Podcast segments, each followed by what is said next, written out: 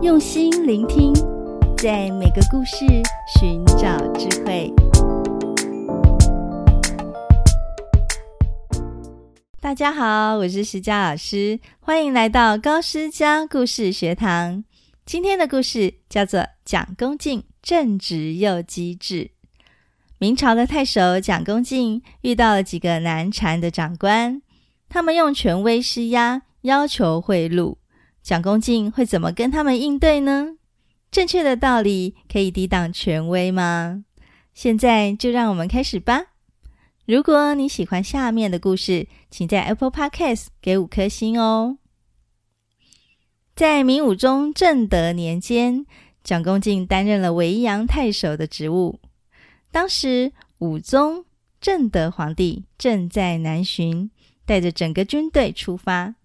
地方上需要调动的人手很多，估算在每个地方都需要一万人接应。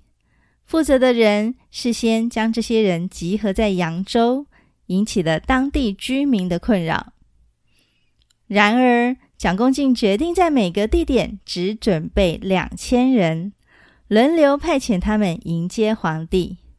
这样一来，动员的人数就比原本的计划减少了五分之四，既确保了人手的供应，又不会给百姓带来困扰。当时明朝的边将、皇帝的义子江彬和宦官邱德向蒋公敬索取贿赂，但是蒋公敬完全不理。有一天，武宗去赏鱼，意外捕获了一条大鱼。武宗开玩笑地说，这条鱼价值五百金哦，江彬就故意附和说：“那这条鱼就卖给蒋太守吧。”想让蒋公敬的荷包失血，但是蒋公敬却拿出了自己夫人的发簪、耳环以及丝绢衣物，献给了皇上，说：“微臣的府库里没有钱，不能准备齐全。”武宗觉得蒋公敬是一个固执的读书人，也就没有深究下去。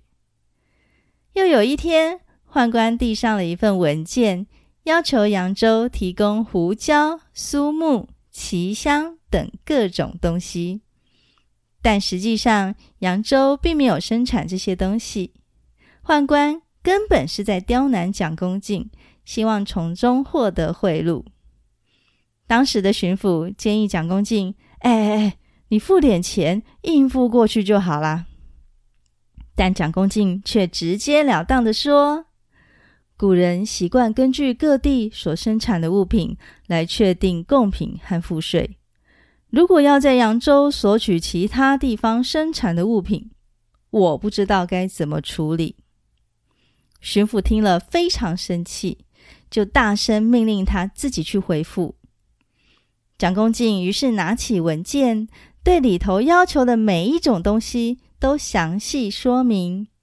某物出产于某地，扬州位于中原偏远之处，无法配合要求。后来武宗看了文件以后，并没有责备。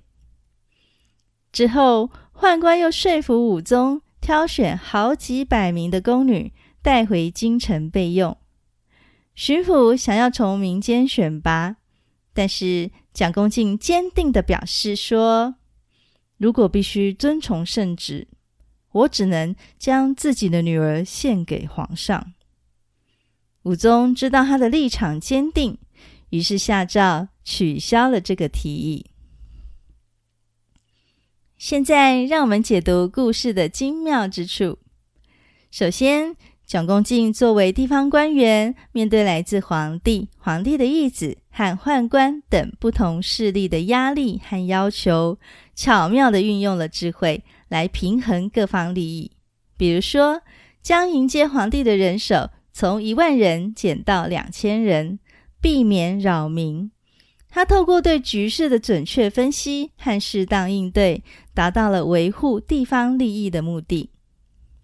其次，故事中表现了蒋公敬维护百姓的用心，比如他拒绝了江彬和宦官的索取，不愿拿地方官库的钱买鱼，而是牺牲自己的物品来表达忠诚。此外，面对征求宫女的提议，他也秉持爱护百姓的原则，不让百姓父母子女分离，宁愿牺牲自己的女儿，令人感动。当然，我们也不能忽略明武宗这个人物。武宗贵为皇帝，但是对于蒋公敬有点冒犯的正直态度，却能够宽容以对，不跟他计较。也表现出胸襟宽大的一面。这个小小的故事也给了我们三个智慧锦囊：第一，灵活调整的智慧。蒋公敬在皇帝南巡的局势下，将原本需要调动的人手减少五分之四，不仅确保了人手供应，也减轻了百姓的困扰。他能够灵活地调整计划，以求达到双赢的结果。第二，机智应对的智慧。